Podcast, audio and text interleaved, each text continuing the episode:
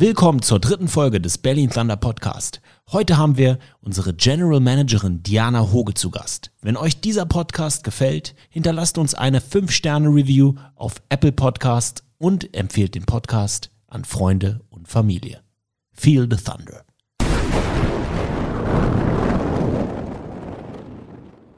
Diana, wie geht es dir? Vielen Dank, lieber Sami. Ich freue mich hier zu sein und mir geht's sehr gut.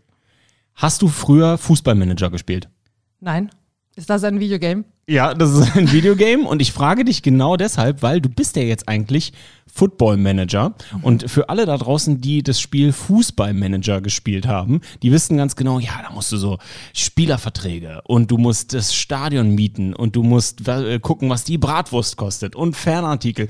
Also, was ich jetzt, ich werde im Laufe dieses Podcasts werden wir es herausfinden was ich denke, was ein General Manager eines European League of Football Teams alles so machen will. Okay, check, du hast den Fußballmanager nie gespielt, aber dann erzähl uns doch mal, wie bist du denn überhaupt dazu gekommen, General Manager der Berlin Thunder Franchise zu werden?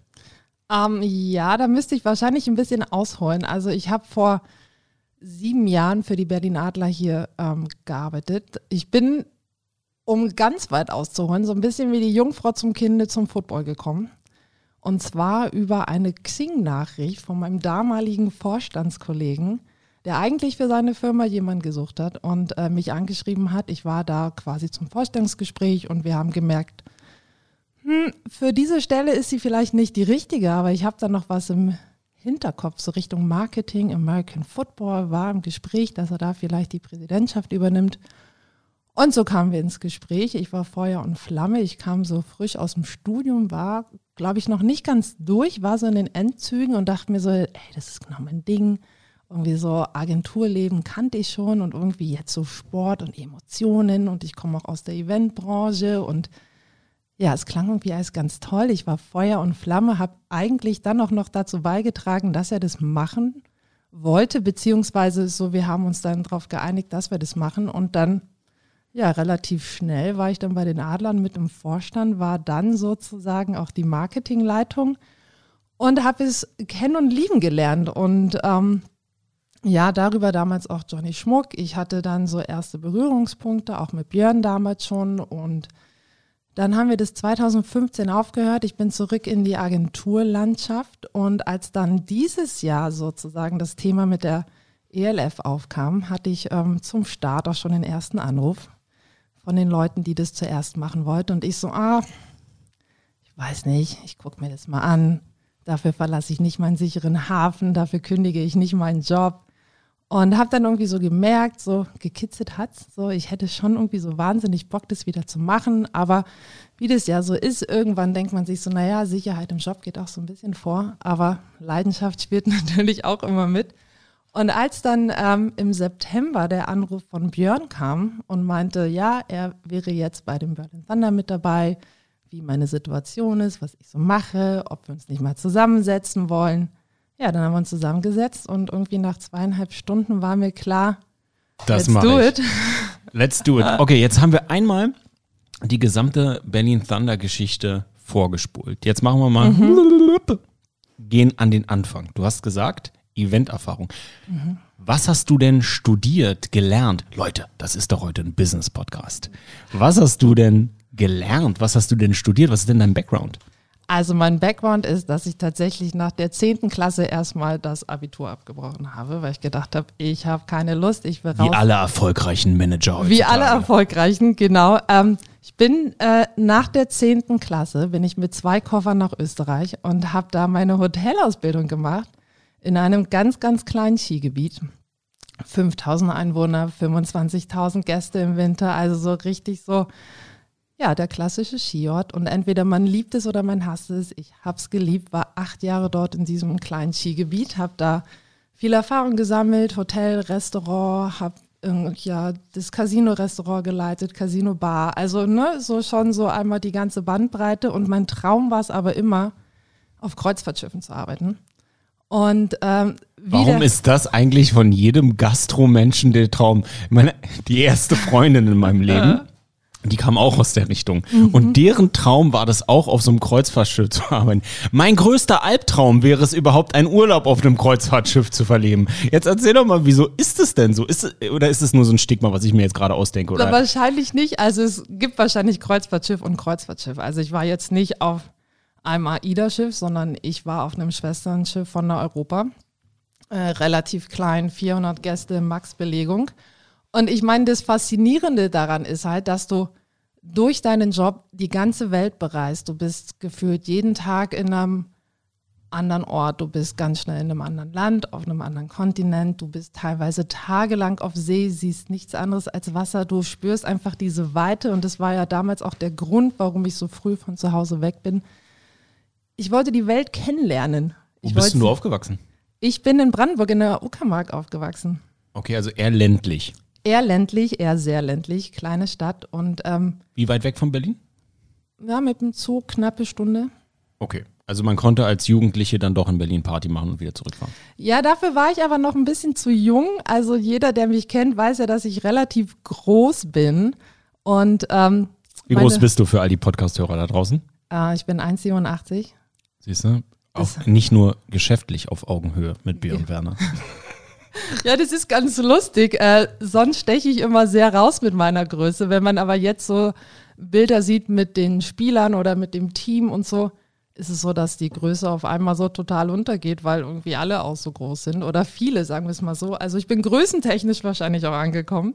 Ich habe Diana gerade auf einer Treppe begrüßt und das war der einzige Moment, wo ich so ein bisschen dachte, ja, super. Hallo, ja. herzlich willkommen zum Podcast. und dann warst du auf diesem Kreuzfahrtschiff und hat sich das denn bewahrheitet? War das denn so geil, wie du es dir vorgestellt hast? Absolut, es war mega geil. Ähm, ich wollte sogar einen 24-Monats-Vertrag unterschreiben. Also man muss sich vorstellen, so ein Schiffsleben hat halt nichts mit dem realen Leben zu tun. Du hast halt immer einen sechsmonatigen Vertrag, arbeitest äh, sieben Tage die Woche, hast irgendwie so 14, 16 Stunden Tage toujours durch ähm, siehst dadurch die Welt, aber es ist dann schon die Policy, dass du eben spätestens nach sieben Monaten runter musst, um einfach Urlaub zu machen, wieder mal ein Stück zurück ähm, in die normale Welt. Und ich fand es so toll. Und mein Traum war es immer, dass ich einer der Pole sehe, entweder Nordpol oder Südpol. Und die Flotte hatte eben zwei Expeditionsschiffe. Und äh, an dem Tag, als ich meinen 24-Monats-Vertrag unterschreiben wollte, hatte ich leider einen Unfall. Aber das ist der Grund, warum mein Leben dann so eine Wendung genommen hat. Also ich habe mir eigentlich nur den Oberarm gebrochen. Blöderweise lagen wir auf Rede vor Tonga. Und Tonga, ähm, 180 Inseln, eine Hauptinsel. Und da war damals die ärztliche Versorgung nicht so gut, wie wir das aus unseren Krankenhäusern kennen. Ähm, so dass ich dann eine falsche Erstversorgung hatte long story short, es hat dann noch eine Woche gedauert, bis ich in Auckland war und ähm, ja, dann war die Entscheidung, weil ich habe dann falschen Gips bekommen. Ne? Jeder, der sich schon mal was gebrochen hat, weiß ja, es müssen irgendwie so beide Gelenke eingegipst werden. Es wurde aber nur ein Gelenk eingegipst, sodass sich meine Knochen wieder auseinander bewegt haben. Meine Hand sich nicht mehr bewegt hat für vier Monate im Anschluss. Und ähm, ja, ich die Entscheidung treffen musste, bleibe ich in Auckland für sechs Monate, Operation, äh, Reha und so weiter, oder nehme ich die erste Maschine nach Deutschland und lasse mich hier bei der Familie operieren. Äh, ja, es fiel die Wahl auf Deutschland. Ich bin nach Berlin, bin operiert worden und wollte eigentlich nur in Berlin bleiben, bis ich wieder genesen bin und zurück aufs Schiff kann. Ja, das war Januar 2006. Okay. Und ähm, Genau, dann war ich eigentlich relativ lang außer Gefecht gesetzt, dann wurde mir aber langweilig. Und ich so, ach, so ein bisschen Gastro, ein bisschen Event, das geht irgendwie immer. Äh, nach vier Monaten konnte ich die Hand auch langsam wieder bewegen. Also das war das Glück, dass ich eine spezielle Therapie bekommen habe, Therapie nach Voita, äh, wo eben so Druckpunkte gedrückt werden und dann so Urbewegungen wieder ausgelöst werden. Und ähm, ja, es wollte keiner wahrhaben. Die Hand hat sich nach vier Monaten wieder bewegt. Ich hatte Langeweile, habe irgendwie so ein paar Freelancer-Jobs in der Gastro angenommen. Und nach äh, zwei Jobs kam der Besitzer auf mich zu und meinte so, Mensch, Diana, du bist doch die mit der Hotelausbildung. Wir suchen da jemanden bei uns im Büro, stellvertretende Geschäftsführung. Und ähm, ja, ich habe das dann gemacht, habe somit dann ähm, viele Events geleitet hier in Berlin, war viel im Ritz, Hotel de Rom, große, ähm, große Bankets durchgeführt. Und irgendwann dachte ich so, ja, ist ja irgendwie alles ganz nice, aber ich hätte irgendwie noch mal Lust auf was anderes, ich will noch mal studieren und ähm, habe dann ähm, bei Google quasi meine Stichworte eingegeben und kam dann auf den Studiengang Wirtschaftskommunikation und habe dann relativ schnell festgestellt, dass es nur an zwei Unis in ganz Deutschland gelehrt wird und das hier in Berlin. Auf eine Position kommen irgendwie 1200 Bewerbungen. What? Und ich habe es geschafft. Ich bin da rein. Hatte natürlich so ein bisschen den Vorteil, was viele nicht wissen. Ähm, ich weiß nicht, wie die Situation heute ist, aber damals gab es die Option, dass man auch ohne Abitur studieren kann, wenn man sozusagen Berufserfahrung im adäquaten Umfeld hat. Das habe ich alles irgendwie vorweisen können.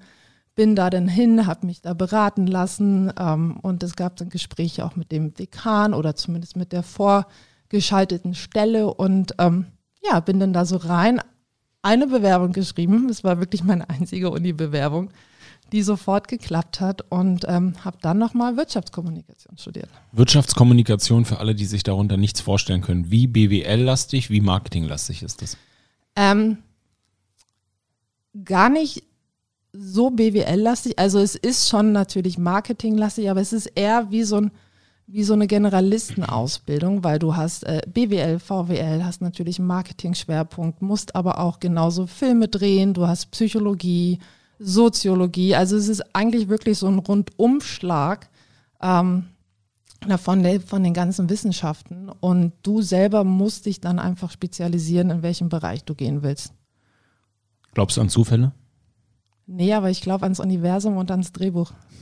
Ja, oder? Ja. Weil das ist ja schon krass. Ja. Also, wenn du dir überlegst, wo wir jetzt hier sitzen, was du jetzt machst, möchte jetzt nicht sagen, dass das der Icing on the Cake äh, auf Diana Woge ist, so dass jetzt Berlin Thunder General Manager, du wirst dein Leben lang nie wieder was anderes machen. Das ist das Tollste, der Ritterschlag deines Lebens. Wer Vielleicht, weiß? wer weiß. Wer weiß? Wer weiß. Ja, ich wünsche es uns, aber es ist ja schon spannend, dass du auf einem Kreuzfahrtschiff warst, gedacht hast, das ist der Job deiner Träume, ich möchte unbedingt die Pole sehen, dir dann den Arm gebrochen hast, dann nach Berlin gekommen bist, die Operation oder die, das Treatment hier gemacht hast, dann diesen Studiengang, das ist ja schon, und das alles, was dieser Studiengang so in sich hat, ist ja fast all das, was du ja jetzt ja auch irgendwie als General Manager eines Footballteams mitmachst, oder? Absolut, aber um nochmal auf das Drehbuch zurückzukommen, ich habe ja vorher gesagt, es war mein großer Traum, einer der beiden Pole zu sehen. Als ich ähm, meine Bachelorarbeit im Fußballsommer schreiben sollte, habe ich gesagt, oh nee, ey, ist Fußballsommer, Abschlussarbeit schreiben, ist irgendwie nicht so cool im Sommer. Ich lasse einen Kurs offen und schieb den auf den Winter. Und ich war ähm, klar am Prüfungen lernen und hatte damals so den Facebook Messenger offen und krieg auf einmal eine Nachricht von einem alten Schiffskollegen, was ich denn im Sommer machen würde. Und ich so, ah ja, ich habe mir irgendwie freigeschaufelt, ich will Fußball gucken. Und er so, hast du nicht Lust mit mir an Nordpol zu fahren? Oh. Wir suchen noch eine Barmanagerin. Und ich so, ja, wann geht's los? Was muss ich tun? Ähm, dann habe ich quasi ein kurzes Schriftstück aufgesetzt. Äh, das ging an, an die Reederei raus. Und dann war das auch wieder alles wie im Drehbuch äh, so getimt. Ich hatte die letzte Prüfung. Nächsten Tag ging mein Flug nach Russland. Und dann ging's los. Zwei Monate Arktis auf einem russischen Eisbrecher. Und ich bin bis hoch zum Nordpol. Wie war das? Wahnsinn, Wahnsinn. Also es ist wirklich ähm, das ewige Eis. Ich habe wahnsinnig viel gesehen. Ich hatte äh, die krassesten Helikopterflüge über dem Eis. Ich habe wahnsinnig viele Eisbären gesehen, sodass man nach der Saison schon dachte, oh ja, noch so ein Eisbär. So.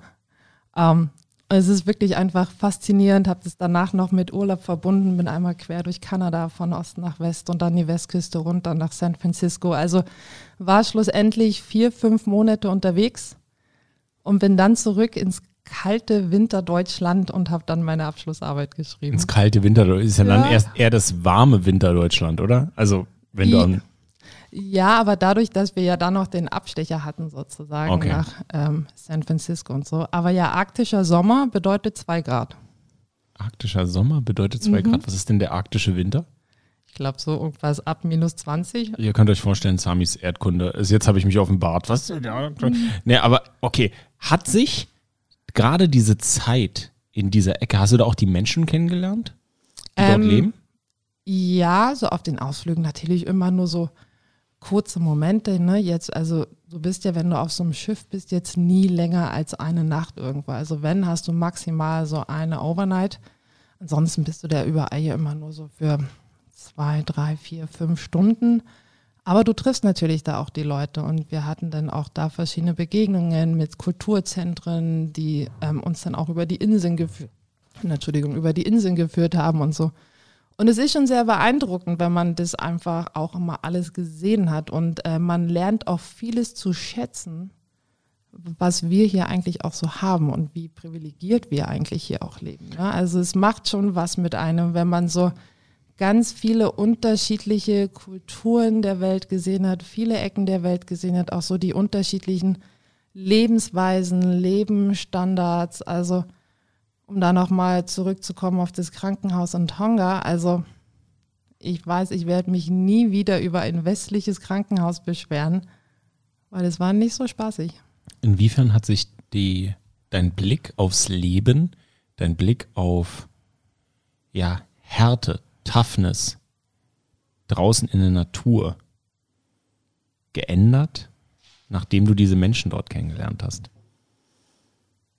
Mm, ich weiß gar nicht, ob sich da irgendwas geändert hat bei mir, aber ähm, ich glaube, ich war grundsätzlich schon immer so, dass ich alles sehr, sehr wertgeschätzt habe. Also ich schätze es wert, ähm, zwischen meinen Freunden und der Familie zu sein. Genauso schätze ich es, dass ich auch mal alleine irgendwie durch den Wald laufe. Ja, also irgendwie so einfach die Momente aufsaugen, die Momente genießen. Und mein Credo ist sowieso, dass alles hat irgendwas Gutes, auch wenn irgendwie gerade mal so eine ich sag's jetzt mal, doofe Scheißsituation ist, auf gut Deutsch. Schlussendlich gibt es immer ein Learning, was man mitnimmt. Schlussendlich bewegt sich da was. Schlussendlich hat man immer irgendwas, was man sich für die Zukunft mitnimmt und meistens eigentlich auch einen positiven Outcome. Aber ich glaube, es ist einfach so eine Einstellungssache, so eine Mentalitätenfrage. Gab es in der Zeit einen Moment, wo du auch gezweifelt hast, wo du gesagt hast, naja, das ist mir jetzt zu viel Wechsel weil das hört sich mir, das ist ja sehr, sehr lebensmutig, was du alles gesagt hast. So dieses, ja, ich mache das jetzt, ja, ich mache das jetzt, ja, ich mache das jetzt. Das klingt zu perfekt. Gab es auch mal einen Moment, wo du gesagt hast, ich bin unsicher, ich traue mich nicht, was ist nicht so gut gelaufen? Absolut, die Momente, die habe ich, ja, des Öfteren, die habe ich auch heute. Die hatte ich auch im letzten Monat, seitdem ich angefangen habe, ich dachte, boah, boah, hier, hier kommt schon was auf mich drauf zu, so, aber ähm, ich stelle mich gerne großen Herausforderungen, ich stelle mich gerne den Challenges. Ähm, ich habe irgendwie Ziele, die ich erreichen will. Ich ähm, bin, glaube ich, auch so eine Kämpfernatur und sehe mich da auch ähm, gerade auch von meinem Sohn so ein bisschen in Vorbildfunktion, ne? so auch zu zeigen, so, hey, guck, was alles möglich ist, ne? so mit harter Arbeit, wo der Spaß auch nie verloren gehen sollte. Ähm, aber man kann alles erreichen, was man will, so, wenn man einfach nur daran glaubt. Also man muss meines Erachtens daran glauben, man muss hart dafür arbeiten. Und du kannst irgendwie alles schaffen, so. Ja, das ist immer, ich, also ich kann dir nur zustimmen. Das klingt ja immer, wenn man ehrlich ist, so ein bisschen leichter gesagt als getan. Jetzt weiß ich, dass du ja auch, deswegen uns verbindet eine Menge, so was auch Arbeitsweisen und sowas angeht, eine Verfechterin eines Planens bist. Ja, also du setzt dir einen Plan auf und du hältst dich dann an dem Plan natürlich ein bisschen flexibel und setzt die Dinge nach Plan um, damit sie ja auch passieren. Weil das ist ja auch genau das, vielleicht auch für die jüngeren Zuhörerinnen da draußen. Dinge passieren ja nicht einfach so, weil man das Secret-mäßig an sie glaubt und ja. sie dann passieren, sondern sie passieren, weil man eine Vision hat, weil man zurückgeht und sich einen Plan macht, wie diese Vision eventuell mal Wirklichkeit werden könnte. Und dann traust du dich, den kleinsten Schritt deines Planes in die Tat umzusetzen. Und dann kommt so eine Lawine, das man nennt so Momentum. Dann kommt man in so eine, in so eine Lawine des Tuns und auf einmal passieren die Dinge und das Universum gibt dir das, was du dir vorgestellt hast. Wie planst du deine Träume in die Wirklichkeit zu versetzen? Ähm, ja, so Träume planen ist, glaube ich, so, ja, ich plane grundsätzlich gerne. Ich habe natürlich nicht jeden Schritt durchgeplant, aber ich weiß einfach, wo ich hin will. Und ich weiß, wenn ich Sachen anpacke und sie gut anpacke, dass dann wieder neue Sachen passieren, dass sich neue Wege dadurch öffnen und ähm, dass du dann einfach immer einen Schritt näher an deinen Traum kommst. Also ja, man muss Sachen einfach auch machen. Ne? Ich kann träumen oder ich kann versuchen, meinen Traum zu verwirklichen. Und ich glaube, das ist einfach der Unterschied. Ne? So, dass wenn ich was machen möchte, egal wie groß, wie klein, ich muss einfach anfangen und ähm, muss einfach alles geben und ähm, mich natürlich auch schlau machen, muss mich recherchieren, äh, muss recherchieren, was für Möglichkeiten gibt es, welche Wege gibt es, muss manchmal oder auch oft um die Ecke denken, muss ein Workaround finden, ist natürlich äh, viel auch mit Orga zu tun. Natürlich spielt es auch immer eine Rolle, wen treffe ich auf meinem Weg, ja. Ähm, ich glaube, dass äh, vertane Selbstverwirklichung einer der Hauptgründe für Depressionen in unserer westlichen Welt sind. Mhm. Ja, und ähm, ja, also um da auch nochmal zurückzugehen, als ich damals diesen Unfall hatte, wo ich auch äh, meine Hand ja wirklich äh, vier Monate nicht bewegen kann, das kann man sich überhaupt nicht vorstellen, ja. So, du hast halt ein Körperteil, was einfach runterhängt, so. Und du, und du bist nicht Herr des Ganzen. Worüber aber du Herr bist, ist irgendwie über deine Zukunft. Also ich hätte natürlich irgendwie genauso gut den Kopf in den Sand stecken können und mir denken, oh Gott, mein Leben ist so schlecht und was ist es jetzt für ein Schicksalsschlag? Aber ich weiß ganz genau, ich kann mich noch sehr gut daran erinnern. Ich war, glaube ich, so ein paar Tage aus dem Krankenhaus, in der Krankenhaus raus, nicht mal eine Woche. Und ich habe da schon angefangen zu recherchieren, was ich denn noch studieren könnte und welche Möglichkeiten ich irgendwie habe, wenn irgendwie die Hand nicht mehr hundertprozentig funktioniert. Ja, also ich habe auch relativ schnell gelernt, mit links zu schreiben. Es sah natürlich nicht so cool aus und nicht so leserlich aus wie mit rechts, aber es ging irgendwie relativ schnell. Also ich habe halt relativ schnell einfach für mich klar gemacht, okay, ich brauche jetzt einfach einen Plan B, den ich grundsätzlich immer in der Tasche habe. Also ich versuche immer, äh, mir verschiedene Optionen sozusagen hinzulegen, weil nur mit einem Weg klappt es meistens nicht. Und meistens muss man so verschiedene Optionen einfach auch zusammenpacken, sodass man ans Ziel kommt. Und ähm, ja, habe da eigentlich schon sozusagen im Kopf für mich die äh, Optionen hingelegt, habe halt irgendwie alles äh, für mich so gelernt, dass ich ähm, auch mit eingeschränkter äh, Handbewegung sozusagen irgendwie neue Sachen mache. Ja, und man hat ja meistens mehrere Interessen und ja, es klingt so abgedroschen, aber wo ein Wille, wo ein, äh, da wo ein Wille ist, ist auch ein Weg irgendwie.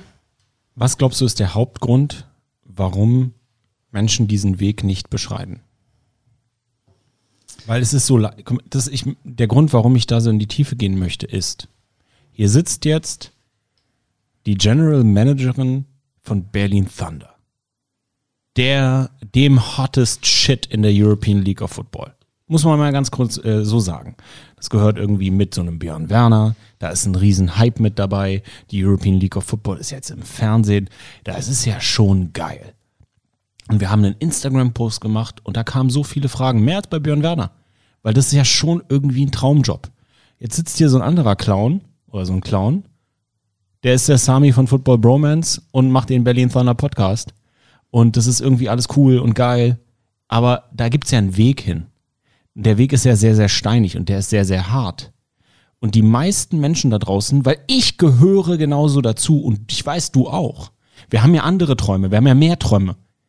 Wie schaffst du es, den ersten Schritt zu gehen, einen Traum in Wirklichkeit zu versetzen? Also zu sagen, ich habe mir jetzt einen Plan gemacht und wie gehst du diesen ersten Schritt? Weil ich glaube, das kann Menschen da draußen helfen, ihre eigenen Träume zu verwirklichen.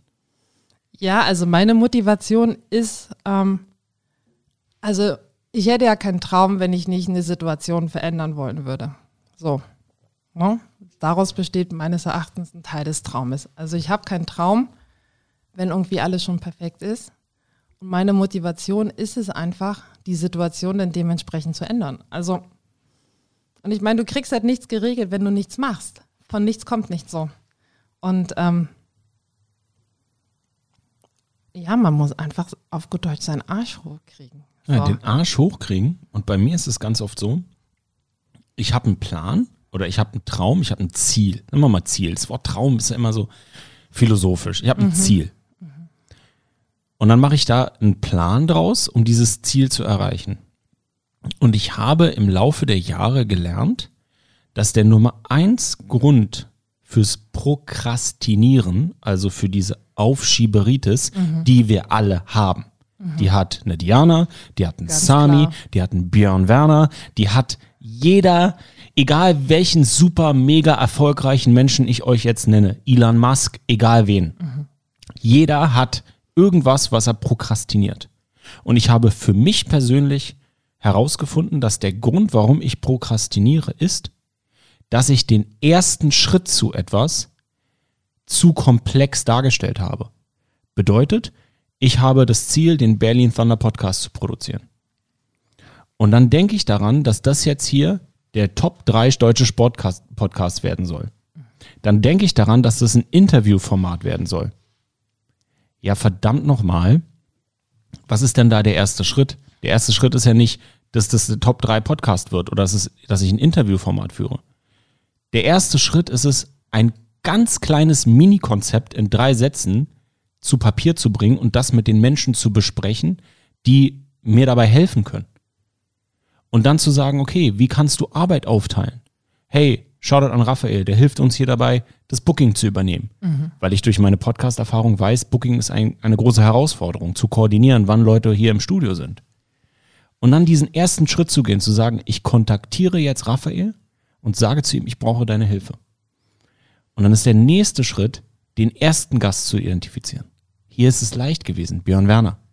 Und aus Björn Werner wird dann entweder Diana oder Johnny Schmuck. Okay, Johnny Schmuck hat zuerst Zeit. Und dann kommt der nächste Gast. Und dann kommt der nächste Gast.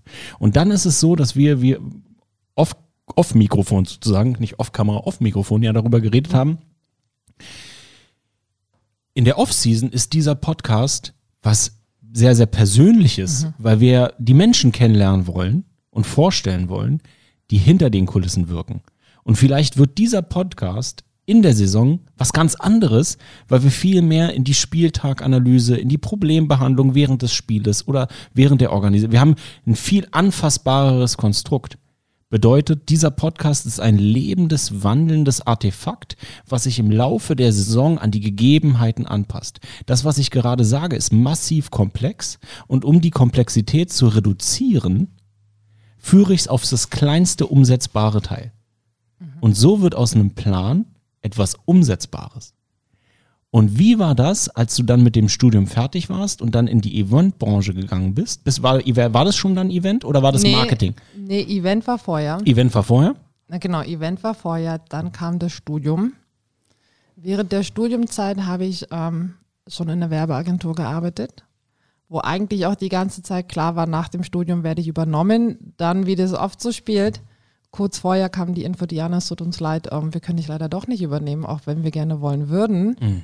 Und dann hatte ich nämlich genau die Situation, die du auch gerade beschrieben hast, so, wo ich dachte, oh Mann, ey, jetzt muss ich mir irgendwie einen Job suchen. Ich dachte, ich wäre safe, ne, Studium rum, habe sofort den Einstieg äh, in die Agentur.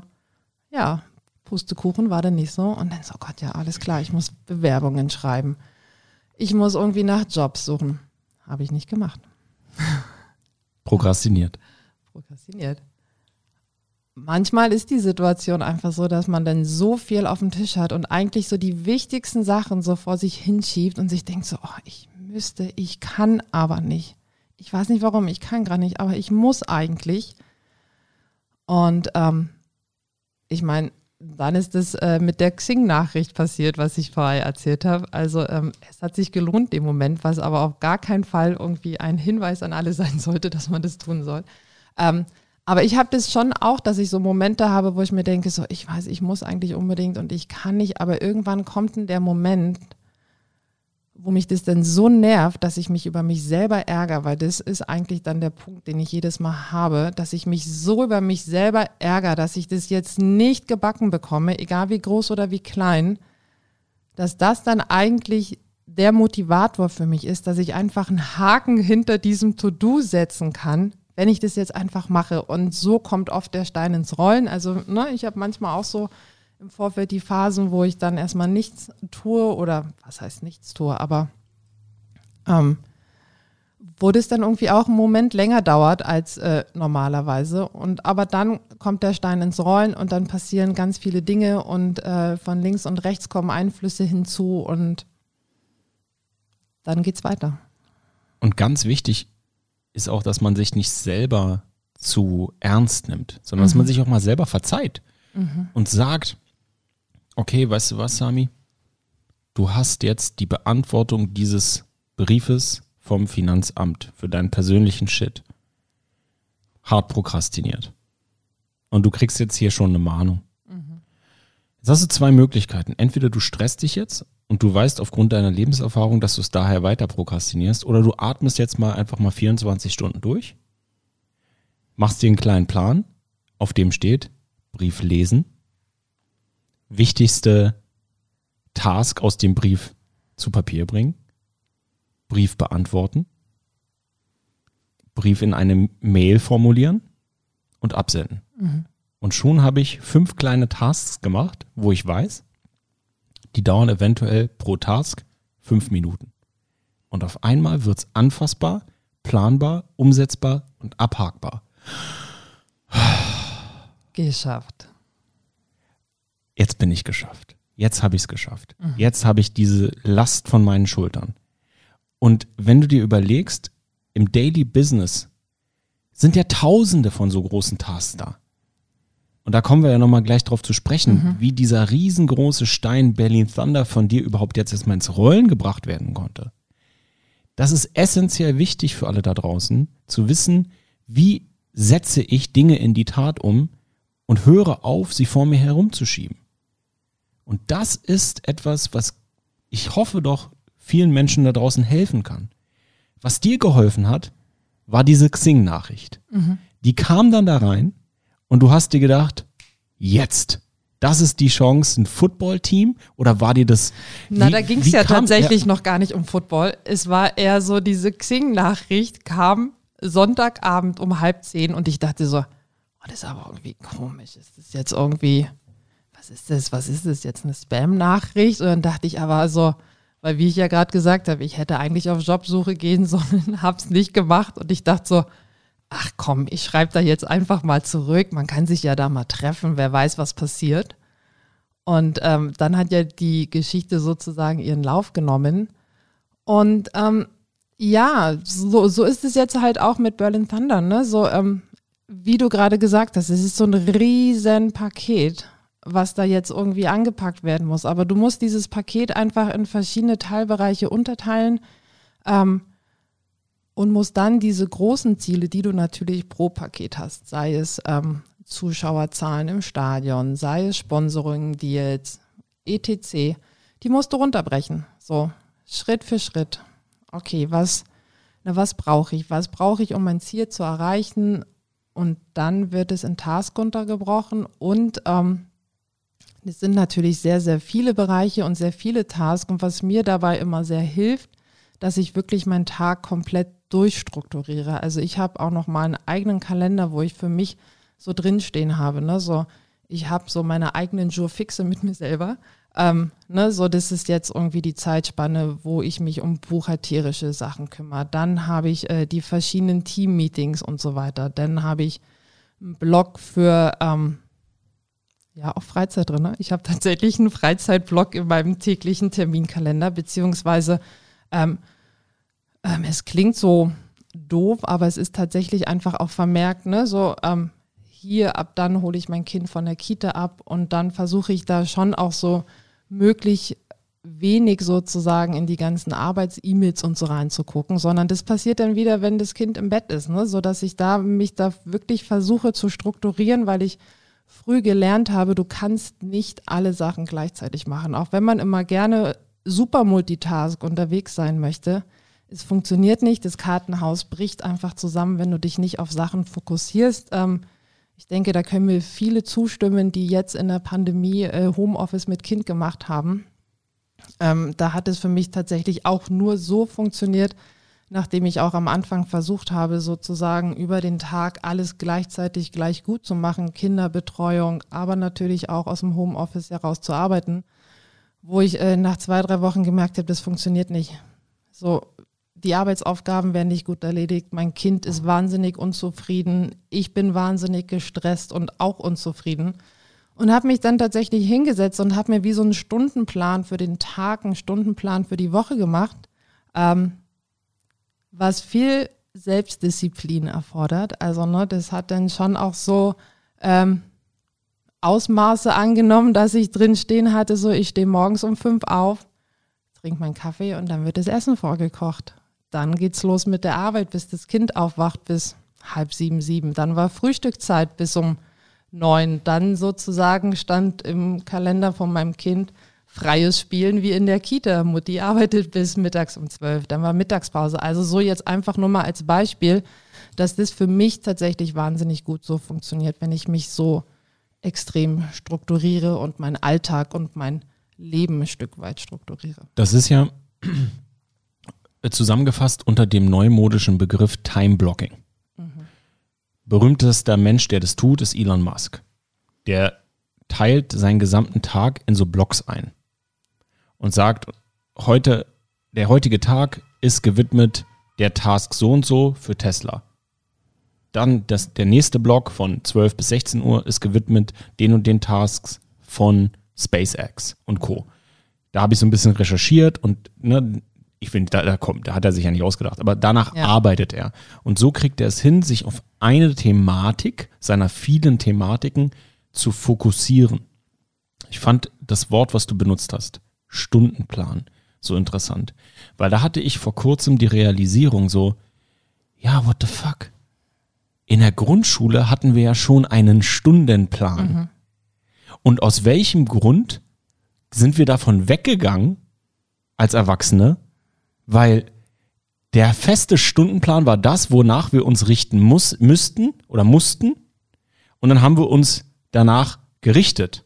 Mhm. Und als Erwachsene sind wir dann auf einmal frei wie ein Vogel und schwimmen von Arbeitsaufgabe von, zu Arbeitsaufgabe und kriegen unseren Stuff nicht geregelt. Also gehen wir doch wieder zu dem, was uns als Kind gut getan hat und machen uns selbst einen Stundenplan. Das ist sowieso was Faszinierendes, was ich in den letzten vier Jahren Vater sein.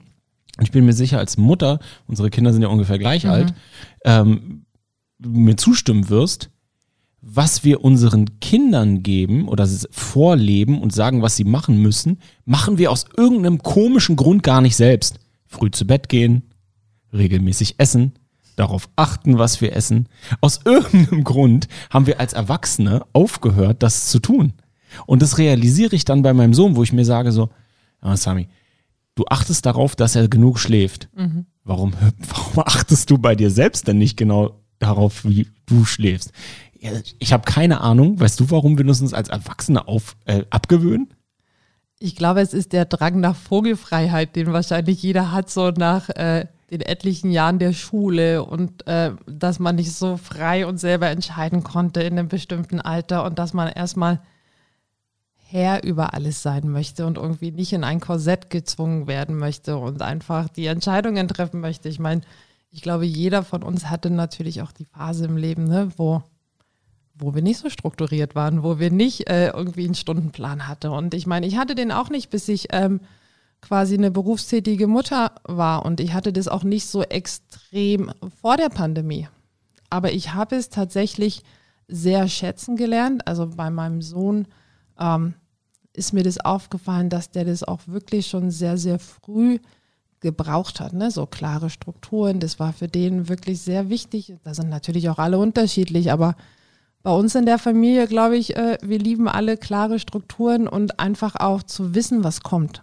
Also natürlich ist es auch schön, wenn, na, wenn man Überraschungen hat und das Leben hält irgendwie Überraschungen für einen parat. Aber es ist natürlich auch ein schöner Anker zu wissen, so wann was ungefähr passiert, dass man aus sich ein bisschen darauf vorbereiten kann. Ne? Und ähm, ja, so der Stundenplan war, glaube ich, damals nicht unbedingt das Schlechteste. Aber ich glaube, so der Key ist, man muss beides sehr gut durchlebt haben, um dann für sich einfach genau die perfekte Sache zu finden. Und ich meine, es ist nie irgendwas richtig perfekt. Es ist alles immer agil zu betrachten, zumindest meiner Meinung nach. Ne? Nichts ist statisch, auch nicht mein Stundenplan ist statisch, so, sondern ich passe den natürlich immer wieder an, wenn ich merke, dass was nicht gut funktioniert, dann bin ich die Letzte, die sagt, aber ich habe doch mir selber gesagt, von 10 bis 12 muss ich jetzt irgendwie das Thema Buchhaltung machen. Wenn es irgendwie nicht funktioniert, dann wird es angepasst. Genauso ja auch im Team bei uns. Ne? Ich meine, so, das ist jetzt auch so ein bisschen Randtasten natürlich noch. Wir lernen uns irgendwie alle kennen. Wir haben natürlich unsere Teamstrukturen. Äh, jeder hat seine Aufgaben, aber schlussendlich ist ähm, ja alles auch agil gehalten, so dass man dann die Situation auch entsprechend anpassen kann, ne? so dass es wirklich alles gut funktioniert, aber eben äh, man ist auch flexibel genug auf gewisse Sachen einzugehen. Ja, das, die, diese Disziplin, es gibt so einen Satz, Disziplin ergibt Freiheit. Discipline equals freedom. Jocko Willing ist so ein Podcast, wo ich höre, mhm. ähm, wo ich ganz spannend finde, weil auf der einen Seite dieses Streben nach Vogelfreiheit, aber auf der anderen Seite so dieses, diese Angst, Dinge nicht zu schaffen und dann diese, diese Last, die durch das Prokrastinieren kommt. Mhm. Aber wenn man dann diszipliniert ist in den einzelnen Sachen, ist man dann wirklich frei. Ich sage immer, wenn man seine Arbeit plant und die dann umsetzt, diszipliniert, ist man beispielsweise am Abend, wenn man Feierabend hat, ja wirklich frei und bei seinem Kind oder genau. frei und bei sich und nicht immer noch, ah, siehst du, hast du da noch, hast du da noch, hast du da noch. Also seid diszipliniert in den kleinen Dingen am Tag, mhm. um am Feierabend frei zu sein. Das ist etwas, was ich, da muss ich mich selbst jeden Tag dran erinnern. Mhm. Es ist jeden Tag, jeden Tag ein neues Spiel. Bin ich finanziell diszipliniert, bin ich finanziell frei. Bin ich gesundheitlich diszipliniert, bin ich gesundheitlich mhm. frei. Absolut. Das sind so, und da muss man aber jeden Tag mit sich selbst kämpfen, mhm. um das zu realisieren. Du hast gesagt, du bist dann in den Vereinsbereich gegangen und mhm. hast dort zum ersten Mal Football-Luft geschnuppert. Mhm. Wie war das? Wahnsinnig toll. So, sonst würde ich hier heute nicht sitzen. Also ähm, ja, so Marketing, etc., das war natürlich schon immer so mein Steckenpferd. Ich habe das wahnsinnig gerne gemacht. Ich habe irgendwie äh, mit vielen Brands zusammengearbeitet, aber dann nochmal sowas, ich sage jetzt mal sowas Reales zu vermarkten. Ja, also ich meine, da geht es um Menschen, da geht es um Emotionen. Du hast Sport, du hast jetzt nicht einfach ein Produkt, was du verkaufst, ne, was irgendwo im Schaufenster steht. Ähm, Du kannst sogar so weit gehen, dass du es schaffst, wenn du deinen Job richtig gut machst, dass du andere Leute inspirierst, vielleicht sogar Leben veränderst. Ja, so was weiß ich, kleine Kids, die irgendwann bei uns im Stadion äh, kommen, so wie Björn das ja letztens irgendwie auch gesagt hat, der war als Kind bei den Thundern und ähm, hat so eigentlich auch sein Traum so ein bisschen definiert, ne, Ziel definiert. Und ich meine, wie geil, muss man ja wirklich mal so sagen, äh, wäre das, wenn wir das natürlich schaffen, ähm, mit unserer Leistung, die wir da an den Tag legen, mit unseren Game Days, mit dem ganzen Event drumherum, mit der Arbeit, die wir jeden Tag hier machen, da vielleicht auch wirklich Leute zu erreichen, ähm, die dann schlussendlich auf Basis dessen, was sie bei uns sehen, irgendwie Entscheidungen treffen oder Träume definieren, die wirklich ihr ganzes Leben verändern. So. Und das ist einfach so viel schöner als irgendwie ein Produkt zu vermarkten. So. Apropos Produkt. Mhm. Hattest du vor deiner Zeit beim Vereinsfootball bei den Berlin Adlern irgendeinen Berührungspunkt mit American Football? Ich fand es cool. So, ne? Ich fand es cool. Ähm, ich war irgendwie mit dem Schiff damals auch ähm, an der Ostküste in Detroit und da haben wir auch wieder so eine Zufallsgeschichte. Also mein Leben ist wirklich, ähm, deswegen sage ich aber, ich glaube an Drehbüchern. Ich glaube nicht mehr an Zufälle, sondern an Drehbüchern. Da war irgendwie auch so ein Spiel am Nachmittag, wahnsinnig viele Leute irgendwie am Start. Ich kann auch gar nicht sagen, was für ein Spiel das war. Auf jeden Fall, ähm, Schiffskollege und ich dachten uns, ja, das wäre so geil, wenn wir da ins Stadion kommen könnten. Natürlich keine Chance. Und dann kommt uns ähm, ein Paar mit einem ganz kleinen Baby irgendwie entgegen, die irgendwie mitbekommen haben, dass wir uns darüber unterhalten haben und die meinten so, ja, wir haben hier zwei Tickets, sie lassen uns mit dem Kind nicht rein. Wollt ihr die haben? Ja, und so. Ähm, also ne, es sind irgendwie echt so viele spannende äh, Sachen passiert und ich fand es einfach cool. So. Und dann hast du zum ersten Mal ein Footballspiel in Detroit gesehen. Genau. Und ähm, war es überhaupt Football? Ich kann es gar nicht sagen. Auf jeden Fall amerikanischer Sport. Ich müsste jetzt echt lügen, es ist jetzt echt ein bisschen peinlich, aber ähm, so diese ganze Kultur drumherum, die fand ich cool. Ne? So die ganzen Leute vor dem Stadion und so dieses Feeling und irgendwie ja auch so dieser Zusammenhalt und ähm, ich kannte das nicht und fand es einfach wahnsinnig spannend. Irgendwie so, es waren auch so Gänsehautmomente, ne? so diese Einheit im Stadion und ähm, ja, ich glaube, das macht es auch so spannend, dass man einfach Menschen berührt, so mit dem, was man da irgendwie schafft und äh, schaffen kann. Und das finde ich wahnsinnig spannend. Und ich selber habe früher gefochten, also komme so aus der ganz anderen Ecke. Ähm, hm, Einzelsport. Einzelsport, ja. Einzelsport, aber trotzdem großer Teamplayer. Und ähm, ja, deswegen gar nicht so viele Berührungspunkte im Vorfeld. Und wie lange warst du dann bei den Berlin Adlern? Ähm, 2013 angefangen, aufgehört 2015. Okay, also ungefähr zwei Jahre. Ja, so anderthalb. Waren es zwei komplette Seasons de facto oder? Nein, nein. Ähm, ich habe da auch im Herbst angefangen, ein bisschen früher als jetzt. Ich glaube, es war im September oder so, September, Oktober. Und habe dann ähm, quasi die nächste Spielsaison mitgemacht dann noch die Off-Season und dann im Frühjahr 2015 habe ich aufgehört. Was waren deine Aufgabenbereiche dort? Ähm, ich habe die Marketingleitung inne gehabt und äh, war Vizepräsidentin. Okay. Was waren die größten Herausforderungen dort? Die größten Herausforderungen waren natürlich auch ähm, Sponsoring. Also vor sieben Jahren war das natürlich nochmal ein ganz anderes Thema. Ich meine, American Football ist natürlich jetzt schon ein Stück weiter so in den letzten Jahren so gekommen, aber damals war das schon eine sehr, sehr große Herausforderung, da überhaupt so mit Unternehmen ins Gespräch zu kommen, da überhaupt Sponsoring, ähm, die jetzt sozusagen an Land zu ziehen, weil es war damals noch mehr wie heute. Ne? Du musst irgendwie über eine Liebhabergeschichte irgendwie reinkommen, jemanden finden, der sozusagen Fan von dem Sport ist, der irgendwie auch ähm, die Sache kennt. Ich glaube, es ist wahnsinnig schwer, Leute zu erreichen, die so gar nichts damit zu tun haben, weil ich meine, die Zahlen, wir haben sehr, sehr gute Zahlen. Also ich war wirklich selber äh, sehr positiv überrascht, was für Reichweitenzahlen in der ersten Saison geschaffen wurden. Aber es ist natürlich noch eine ganz andere Nummer, als wenn du jetzt andere Sportarten nimmst. Natürlich auch Fußball, ne, was viele immer so zum Vergleich haben. Da können wir uns natürlich noch nicht einreihen. Und das war damals vor sieben Jahren noch viel, viel schwieriger. Aber ähm, ja, ich konnte damals schon den einen oder anderen guten Erfolg erzielen, was mich dann natürlich immer weiter motiviert hat. Ne? Und ähm, es waren dann Sponsoring-Sachen, die wir geschafft haben. Dann natürlich Zuschauerzahlen. Wir haben ähm, wirklich da Rekorde gebrochen in der Saison. Es war auch eine sehr erfolgreiche sportliche Saison. Zuschauer, sag mal, drop mal eine Zahl. Wie viele Zuschauer hattet ihr? Also wir hatten beim ersten Game, ähm, hatten wir, ich glaube, so um die 6000 im Stadion. Wow. Für alle, die zuhören, ne? also im Vereinssport, American Football, vor so einer langen Zeit, das ist mal eine richtige Ansage. Genau, also ähm, das war auch, und es ist heute nach wie vor, es ist ein großer Gänsehautmoment sozusagen. Ähm, ich werde es nie vergessen, dass vorm Game die Meldung kam, ey Diana, die Leute stehen runter bis zur Straße. Also die Spiele waren damals auch im Friedrich-Ludwig-Jahn-Sportpark und die Leute standen wirklich Schlange. Wir haben damals, ne, das muss man sagen, es waren nicht alles 6000 zahlende Zuschauer, schön wär's.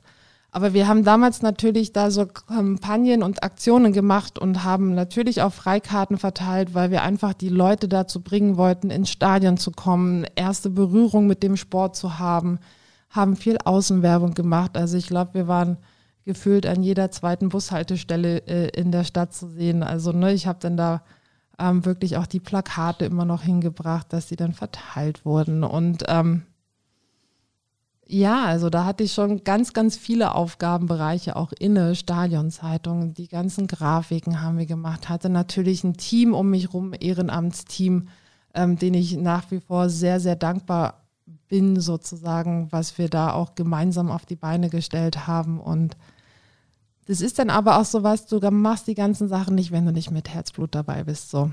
Also da werden keine Stunden gezählt, ne? Du machst es einfach, weil du Ja, weil du mit, ne, mit Herz und Leidenschaft dabei bist und du einfach die Sache groß rausbringen möchtest. Du möchtest, dass ganz viele Leute das sehen, was da Tolles irgendwie passiert. Und das ist eigentlich dann auch die Motivation, dass man da so viel Arbeit reinsteckt.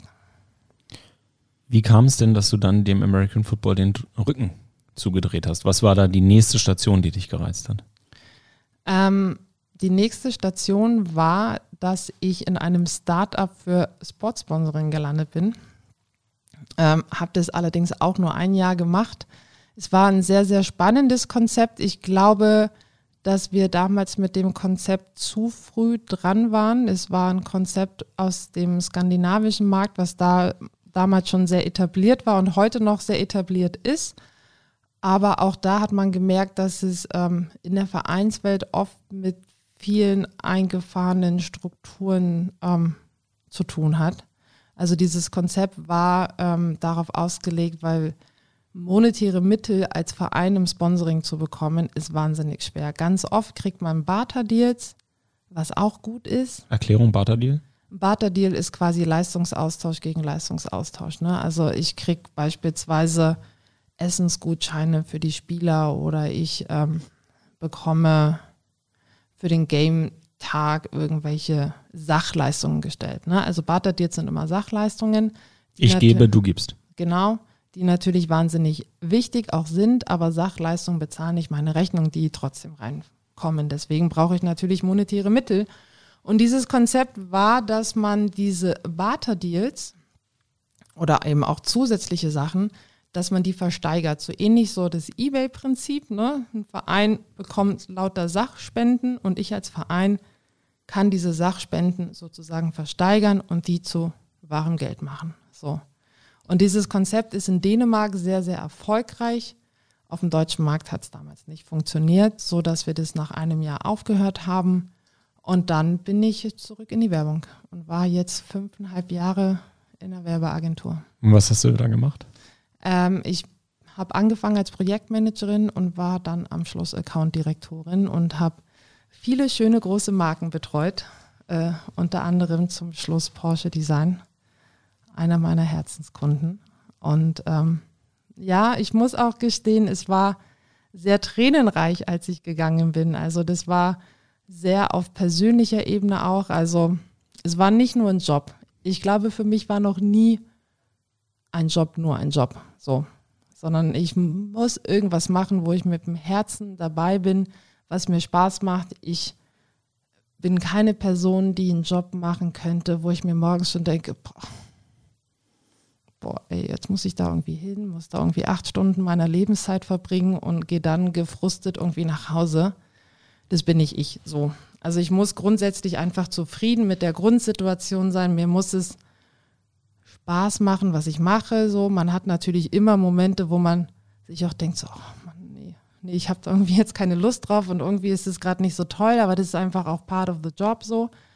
Und ähm, ja, dann bin ich halt dann nach fünfeinhalb Jahren gegangen. Es kam mir auch sehr überraschend. Ne? Also es war ja alles nicht geplant und äh, wie ich vorher ja schon gesagt habe, als äh, ich da in den ersten Gesprächen am am Anfang des Jahres war, war ja noch der Otto, ich gebe auf gar keinen Fall meinen sicheren Hafen auf, ich kündige nicht, ich kann gerne irgendwie als, als äh, Beraterin zur Seite stehen, ja, und gucke da gerne mal so auf Sachen drauf, aber das war es auch. Und ähm, ja, und dann bin ich halt da gegangen. Und äh, wir sind aber nach wie vor irgendwie sehr, sehr gut. Und ähm, gerade gestern wieder mit einer Arbeitskollegin telefoniert, also oder mit einer alten Arbeitskollegin in dem Sinne. Du sprichst von sicherem Hafen. Mhm. Deine Vita hört sich nicht nach jemandem an, der sich nach sicheren Hafen sehnt. Kam das eventuell durch das Kind ja. dazu? Ja. Ja, ich glaube, ähm, dass mir da viele Eltern bestimmt zustimmen werden, wenn man äh, ein Kind oder Kinder hat, dass man sich da natürlich auch ein Stück weit in der Denkweise ändert, wenn man vorher eher so sehr freier Vogel, sehr flexibel unterwegs war, dass man da natürlich auch ähm, Sicherheit irgendwie wertzuschätzen lernt. Ne? So, du weißt einfach, was am Ende des Tages auf deinem Bankkonto landet. Du weißt ungefähr, ich habe so und so viele Urlaubstage, ich habe dann und dann irgendwie Zeit für mein Kind, ich ähm, habe irgendwie feste Strukturen, ich muss mir nicht so große Gedanken um meinen Job machen, ähm, wenn ich sozusagen in so einer Position bin, was natürlich für den Kopf wahnsinnig gut tut, ähm, wenn man sich da irgendwie nicht jeden Tag sorgen muss. Und ähm, ja, ich meine, es ist eine spannende Reise jetzt äh, mit Berlin Thunder. Wir haben natürlich irgendwie alle große und langfristige Pläne. Und es liegt jetzt natürlich auch an uns, dass wir die alle realisieren. Aber wie das halt so ist in jedem Startup, ne? So. Ja, du bist ja. Do or die. Do or die. Und wie du, wie du eingangs gesagt hast, ähm, das hat sich ja alles schnell entwickelt. Mhm. Nimm uns mal mit in diese Situation, hat das Telefon geklingelt, kam eine Mail. Hallo, ich bin Björn Werner. Ich würde gerne mit dir sprechen. Wie war das? Was war da? Was war der erste Berührungspunkt? Äh, du meinst damals oder jetzt? Äh, jetzt, jetzt neu. Jetzt, jetzt Berlin. Neu. Wir sind jetzt bei dem aktuellen Kapitel, wenn wir in Büchern denken. Hörbuch hier, hallo. Mhm. Wie hat dieses Kapitel begonnen? Ähm, dieses Kapitel hat so begonnen, dass äh, mich tatsächlich Johnny kontaktiert hat, um zu checken, ob das noch meine alte Nummer ist von damals. Und ähm, meinte. Johnny Schmuck, unser Headcoach. Genau, Johnny Schmuck, unser Headcoach. Und fragte dann, ob er sozusagen Björn nochmal die Nummer geben kann. Und ich so, ja, mach mal. Und du wusstest damals noch von der Berlin Adler Zeit, wer Björn Werner ist. Genau, Björn und ich haben uns damals schon kennengelernt, hatten da auch ähm, die ersten Berührungspunkte, haben da auch ähm, ein paar Sachen zu, zusammen gemacht. Also ich habe tatsächlich damals äh, so einen Fantag für ihn organisiert äh, auf dem Gelände von den Berdin Adlern. Da hatten wir sozusagen so unseren ersten Berührungspunkt.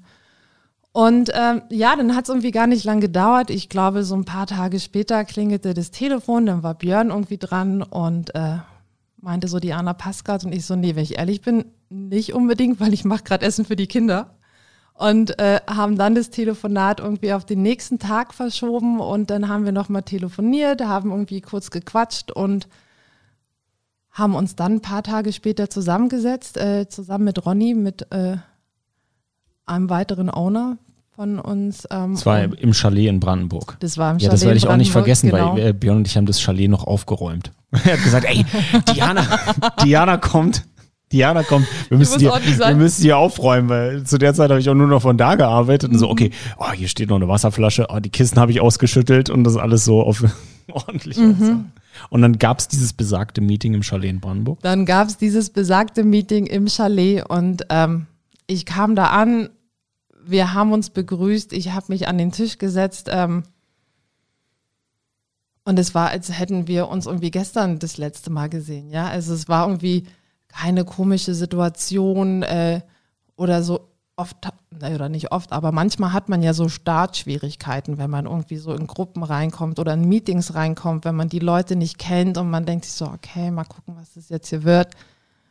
Aber wir haben uns begrüßt, haben uns irgendwie an den Tisch gesetzt, haben alle drei angefangen, ja, eigentlich zu quatschen, so. Und äh, dieses Gespräch ging dann zweieinhalb Stunden. Und ich glaube, nach den zweieinhalb Stunden war uns allen dreien irgendwie klar, dass wir irgendwas gemeinsam machen wollen äh, bei den Berlin Thundern. Also ich bin da auch sehr unbefangen hingefahren, weil ich dachte, ach, mal gucken, was sie so zu sagen haben. Ne? Mal gucken, worum es hier geht. So. Und hätte mir tatsächlich im Leben nicht träumen lassen, dass ich irgendwie so ein paar Monate später jetzt hier als General Manager im Podcast bei dir sitze. Ja, das denken wir, das sind der, ähm, unverhofft kommt oft. Unverhofft kommt oft und ähm, ja, aber ich weiß noch ganz genau, ich bin aus dem Gespräch raus und eigentlich war für mich da schon klar, ey, ich mach's. Ich mach's und habe eigentlich direkt drüber nachgedacht, oh Gott, jetzt muss ich kündigen. Wie kündige ich? Wie hast du gekündigt? Ähm, ich habe in Persona natürlich gekündigt. Also ne, mir ist es sehr, sehr wichtig, gerade solche Gespräche sozusagen auch auf persönlicher Ebene zu machen, nicht einfach nur anzurufen oder ähm, da eine Mail zu schreiben. Ich ähm, hatte drei Geschäftsführer in der alten Agentur und ähm, zwei Geschäftsführerinnen, die waren vor Ort. Äh, denen habe ich das persönlich gesagt. Also wirklich, äh, als ich das Thema angefangen habe, meine Stimme ist sofort zusammengebrochen, die Tränen flossen und äh, Genau, so habe ich gekündigt und äh, der dritte Geschäftsführer, den wollte ich um einen Termin bitten und der meinte so, naja, dann kann es doch eigentlich nur um deine ähm, persönliche Sache irgendwie gehen hier bei uns, wenn du irgendwie einen Termin in Persona haben möchtest und irgendwie nicht am Telefon. Und da flossen auch die Tränen und äh, da habe ich dann tatsächlich dann über Telefon gekündigt, aber mir war es eigentlich wichtig, dass wir das irgendwie in Persona machen, aber das war dann einfach die Situation, dass er dann eben auch sofort gemerkt hat, so okay, das ist jetzt die Situation und ähm, ja, dann habe ich gekündigt. Das ist mir sehr schwer gefallen, aber man muss manchmal einfach seinem Herzen folgen. Und dann bist du deinem Herzen gefolgt Mhm. und wie war der erste Tag bei den Berlin Thunder für dich? Was hat dich erwartet? Was waren deine Erwartungen? Und was hast du vorgefunden? Was hast du gesehen? Was war das, was war so der erste Arbeitstag? Ähm, also dadurch, dass wir ja sozusagen im Vorfeld, also es lagen dann circa zwei Monate dazwischen und wir haben natürlich in den zwei Monaten uns schon öfter kontaktiert, hatten das eine oder andere Meeting schon. Von dem her fühlte es sich gar nicht so an wie der erste Arbeitstag, weil ich da natürlich schon äh, in gewissen Themen ein Stück weit drinne war. Aber es war sehr schön am ersten Arbeitstag. Ich wurde äh, mit Blumen begrüßt und habe irgendwie äh, noch ein T-Shirt bekommen und hatte wirklich einen sehr, sehr herzlichen Empfang vom Team.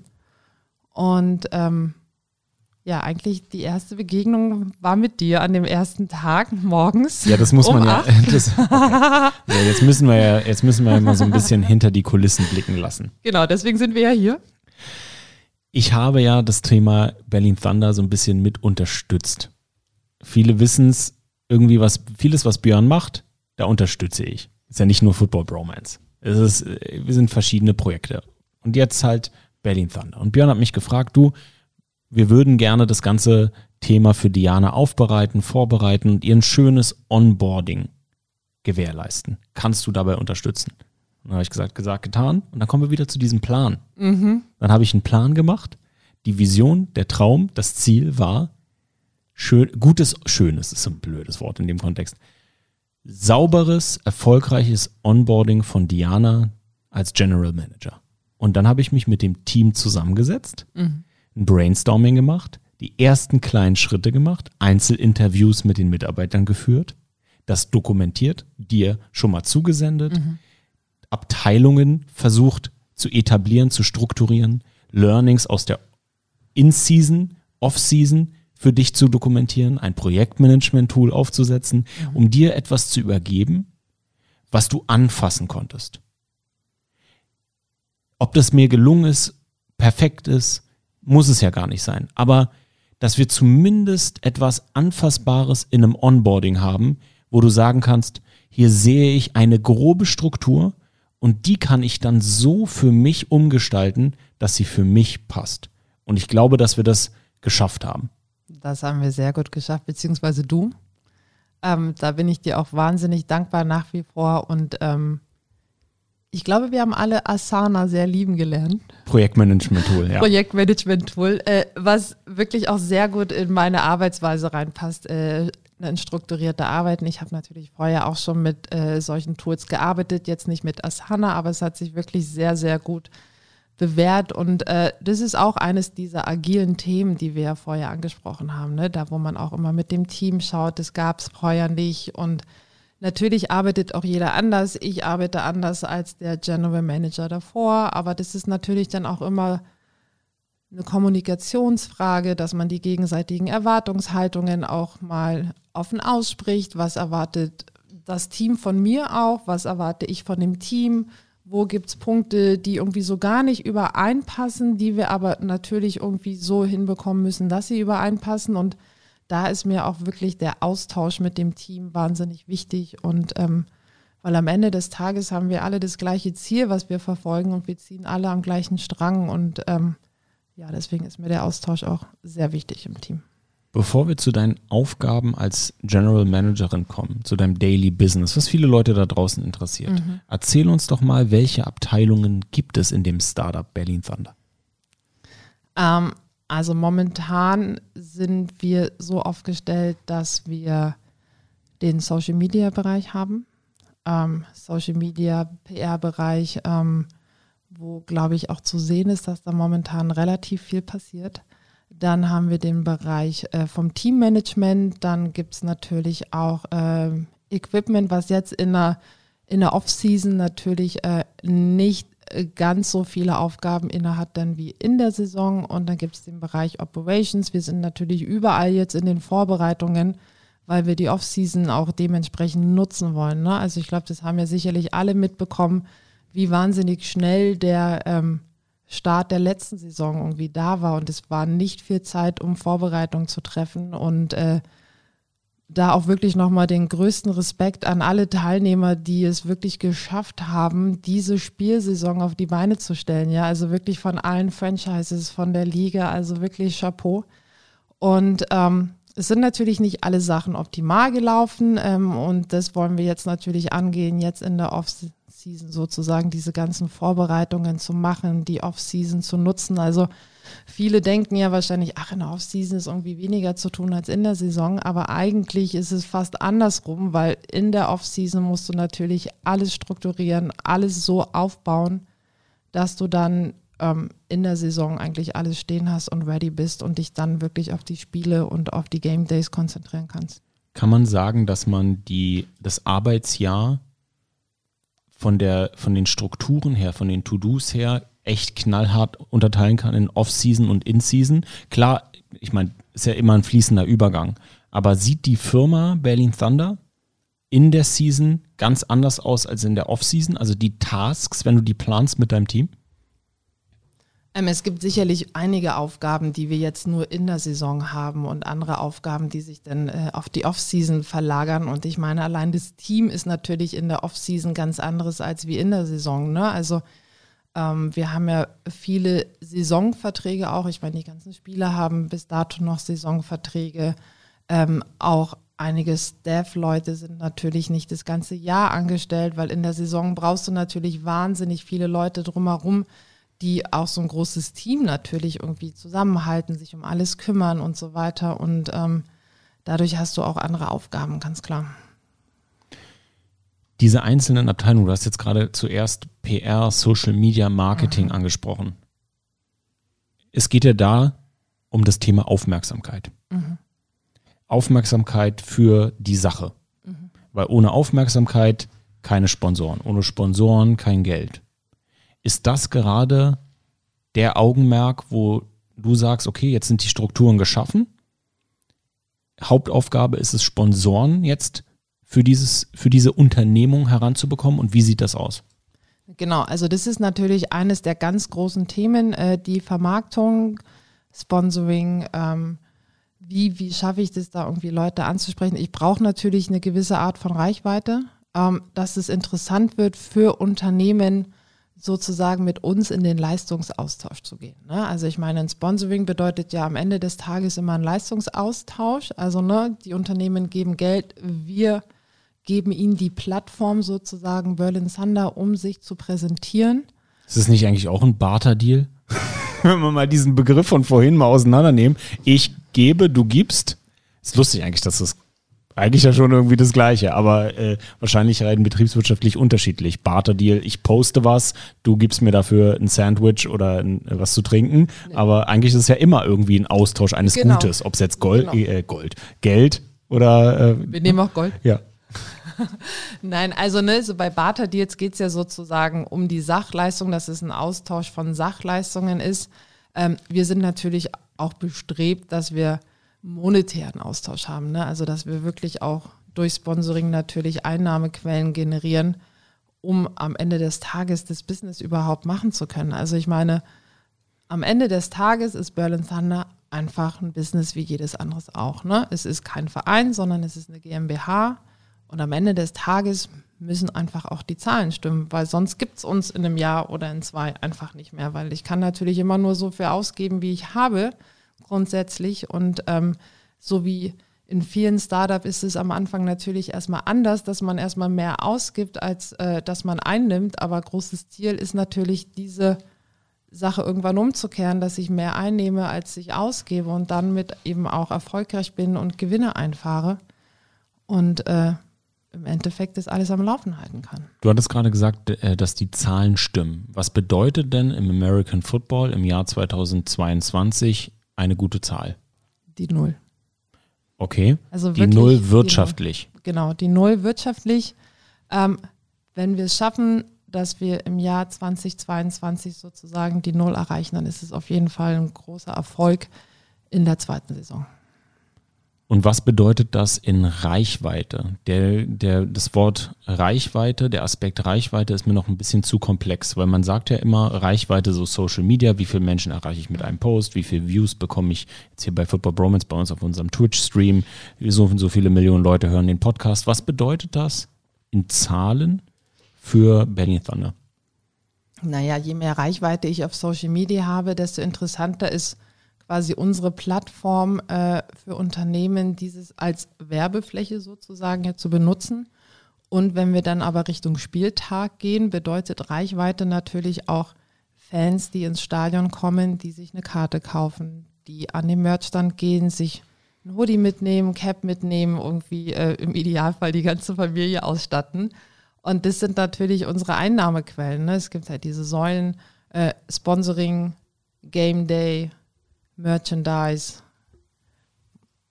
Wo wir wieder beim Fußballmanager sind. Wo wir wieder beim Fußballmanager Ja, sind. bei Ich muss Videospiel. dieses Spiel mal spielen. bei diesem Videospiel. Und da konntest du Ja. die Trikot, die Dauerkarten, die normalen Abendkassekarten und so weiter alles steuern. Jetzt bist du jemand, der diese ganzen Einkommensquellen ja verwaltet. Du hattest gerade schon ein paar angesprochen. Also es gibt Einkommensquelle Eintrittskarten, unterteilt in Dauer und Genau, Abendkassen. Dauerkarten ähm, und dann Tageskasse. Ne? Es wird ja auch Spiele geben, die jetzt nicht nur am Abend stattfinden. Wir wollen ja da auch Richtung Familienevent, sodass wir da dann auch Nachmittagsspiele äh, auf jeden Fall bestreiten. Also wir haben sozusagen die Dauerkartenverkäufe, die ja jetzt schon äh, gestartet sind. Dann haben wir die Tageskasse, das sind äh, mal diese Einnahmequellen. Dann haben wir natürlich am Spieltag selber ähm, Catering, dann Merchandise einmal am Spieltag, aber auch im Online-Shop. Dann natürlich eine große Einnahmequelle, dann die Sponsoringgelder. Eine hoffentlich große Einnahmequelle. Ähm, genau, das sind so mit die Haupteinnahmequellen, die wir haben und auf die wir uns stützen. Das ist ja auch wieder so ein bisschen so ein Sturz ins Ungewisse, weil du Absolut. weißt natürlich nicht, wie das Produkt am Ende aussieht, weil es steht und fällt mit dem sportlichen Erfolg eines Teams. Denn wenn man, desto besser man ist in der Liga, desto mehr Leute haben auch ein Interesse, sich das Produkt anzugucken. Also ich, ich oder? Ist es nicht so? Also äh, Ja, ja, auf der einen Seite schon. Auf der anderen Seite zählt natürlich auch das Event, was wir kreieren am Spieltag selber. Ne? Also wenn man jetzt ähm, in die Richtung geht, dass wir ja ein Familienevent schaffen wollen, wo wirklich äh, am Sonntagnachmittag irgendwie die Eltern mit den Kids hinkommen und, ähm, und jeder einfach auf seine Kosten kommt. Ne? Irgendwie die Eltern gucken Sport, die Kinder können nebenbei aber auf der Hüpfburg irgendwie Spaß haben und am Ende des Tages gehen alle nach Hause und denken sich so, boah, boah das war schon geil hier. Na, lass mal nochmal hingehen und lass das nächste Mal unsere Freunde mitnehmen. Also großes Credo ist einfach, dass jeder am Ende des Tages happy nach Hause geht und sich denkt, da will ich nochmal hin. Und wenn dann natürlich äh, auch noch ein Sieg nach Hause geholt wird, dann ist das Paket richtig rund. Aber es sind natürlich so, ja, wenn äh, das Sportliche passt, aber das Drumherum irgendwie nicht attraktiv ist, Beides muss stimmen, oder? Beides muss also es stimmen. muss Das ein so geiles ges- Event sein, aber Mhm. es kann ja auch nicht sein, hey äh, Familie, gehen wir heute die Berlin Thunder verlieren sehen. Genau, genau. Das sollte Bei dem es geilen Event. Nicht, das sollte es natürlich nicht sein, aber was ich eben damit sagen wollte, dass halt nicht nur der sportliche Erfolg sozusagen ausschlaggebend ist, dass wir viele Leute im Stadion haben. Ne? Was ist denn ein geiles Event für dich? Ein geiles Event äh, bedeutet, dass mir einfach Sachen geboten werden. Ich glaube, wir müssen so ein paar Stereotype natürlich bedienen, was die Leute so aus dem Fernsehen kennen, wenn man äh, so NFL-Spiele auch anguckt. Ne? Ähm, und daran arbeiten wir gerade natürlich, dass da einfach auch äh, eine Powerparty stattfindet, ne? dass wir äh, ein, ein gutes Catering im Stadion haben, dass da jeder auf seine Kosten kommt, dass da in der Halbzeit äh, auch Sachen passieren, dass die Leute einfach entertained werden. So. Kannst du uns da schon ein bisschen mehr zu sagen, wie so eine Party aussieht? Also klar, es wird ein, ein geiles ähm, Essenserlebnis geben. Die Bratwurst ist definitiv besser. Die Bratwurst, da kennst du dich ja da sehr gut kenne ich aus. mich sehr gut aus und äh, die Bratwurst äh, bei den Berlin Thunder ist nicht gut, nicht gut angekommen bei unseren Bromantikern in meinem Bratwursttest und das wird definitiv besser werden im Jahr 2022. Das wird es. Also so dieses klassische American Food, klar eine Bratwurst, Bier, Cola Fanta Sprite, so dieses typische Erlebnis. Aber dann natürlich, was Björn gesagt hat, viel kinderfreundlicher, familienfreundlicher. Eine Hüpfburg, irgendwelche Akt äh, Aktivitäten, bei der sich auf jeden Fall niemand verletzen sollte. Richtig. Gibt's ja auch, kennst, du die, kennst du die Geschichte? Das ist, richtig, das ist richtig schlimm. Da hat sich ein Bromantiker äh, ganz, ganz schlimm verletzt. Und das sind ja auch, aber das ist doch ein typisches Beispiel für so ähm, Haftungsthematiken, die ja auch auf deinem Tisch landen. Daily Business, so Liability-Themen. Wenn ich ein Spiel anbiete, dann ist die General Managerin dafür verantwortlich, dass es sicher abläuft. So eine Sachen zu vorzubereiten, die Sachen bis ins kleinste Detail zu planen, das ist doch eine riesen Herausforderung, oder? Genau, also ne, es sind natürlich auch viele Aufgaben dabei, die jetzt auch jetzt nicht unbedingt den größten Spaß bringen. Ne? Also wenn man sich natürlich auch um Versicherungssachen kümmern muss. Brandschutzverordnungen. Brandschutzverordnungen. Ich meine, wir hatten jetzt schon das erste Meeting mit dem Stadion, um einfach mal zu checken, was ist nächstes Jahr irgendwie alles möglich, was können wir im Stadion machen. Es steht und fällt schlussendlich alles mit dem Sicherheitskonzept. Ja, also du kannst dir ganz viele Sachen ausdenken. Wir haben wahnsinnig viele Ideen. Aber es muss in einem Sicherheitskonzept beispielsweise runtergeschrieben werden. Und dieses Sicherheitskonzept muss genehmigt werden. Nur wenn dieses Sicherheitskonzept genehmigt ist, kann ich meine Ideen, die ich habe, die ich darin festgehalten habe, auch umsetzen. Also es ist nach außen hin, ähm, sieht man, glaube ich, gar nicht, was das für ein Rattenschwanz sozusagen alles mit sich bringt, so ein Game Day zu organisieren. Ne? Also was man da auch wirklich für behördliche Auflagen hat. Man äh, muss da unterschiedlichste Ämter sozusagen ins Boot holen. Man muss äh, mit der Polizei sprechen, mit dem Umweltamt Amt und so weiter und so fort. Ja, man muss sich beispielsweise, es klingt so doof, aber jetzt äh, Monate vorher sich schon Gedanken um die Toilettensituation im Stadion machen. Ja, weil das sind natürlich alles ganz, ganz wichtige Themen, ähm, die erstmal überhaupt nicht so im Vordergrund stehen, wenn man jetzt daran denkt, man macht jetzt irgendwie einen tollen Game Day. So. Und aber so diese ganzen kleinen Details, die dazu beitragen, dass es dann zum Erfolg wird. Und meines Erachtens sind es wirklich auch die Details, die dann den Unterschied machen. So, ähm, dass man sich sagt, so, ja, das war schon ganz schön toll da, lass uns nächste Woche wieder hingehen. Und dazu gehören beispielsweise die Toiletten. Es macht einen riesigen Unterschied, ob ich ob ich da irgendwie zehn Dixies stehen habe oder ob ich da einen vernünftigen Toilettenwagen in der Ecke habe, der irgendwie auch noch betreut wird. Und um sich darum zu kümmern, muss man ja, wie du gerade gesagt hast, jetzt schon anfangen. Mhm. Und dieses jetzt schon anfangen bringt uns dann zu dem Thema, wie sieht dein Daily Business aus? Nimm uns doch mal mit in den Arbeitstag der General Managerin eines Berlin Thunder Teams, also einer ELF Franchise. Wie sieht dein Tag aus?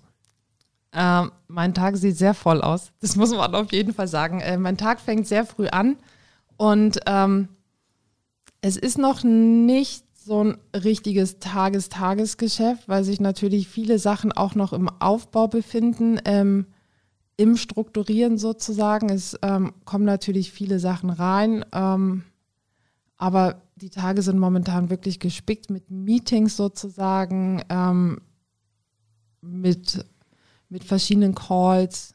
Also ich habe wahnsinnig viele Calls äh, momentan.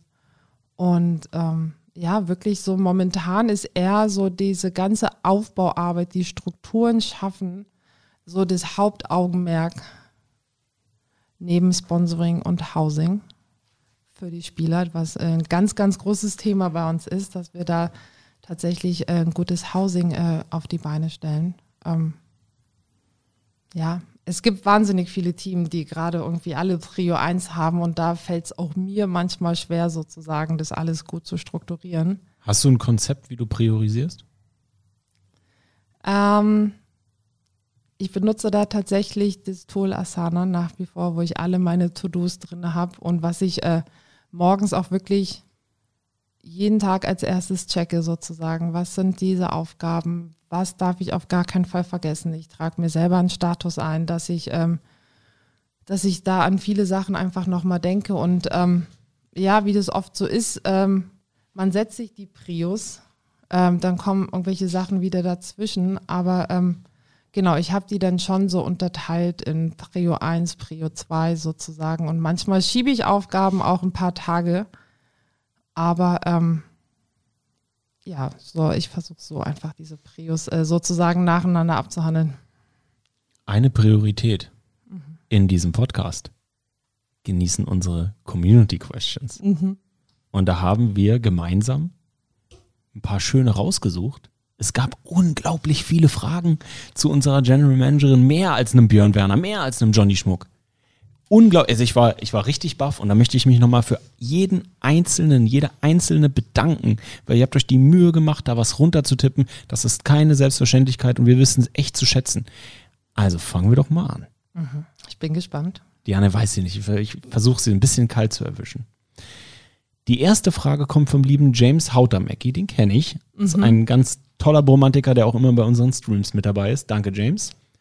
Mit welchem Zuschauer, zu, Zuschauer, mit welchem Zuschauerschnitt rechnet ihr das kommende Jahr? Wie verläuft der Verkauf der Dauerkarten? Also ich habe sozusagen ähm, mir verschiedene Szenarien äh, hingestellt. Ich habe natürlich einmal das Wunschszenario, dass das Stadion einfach voll ist.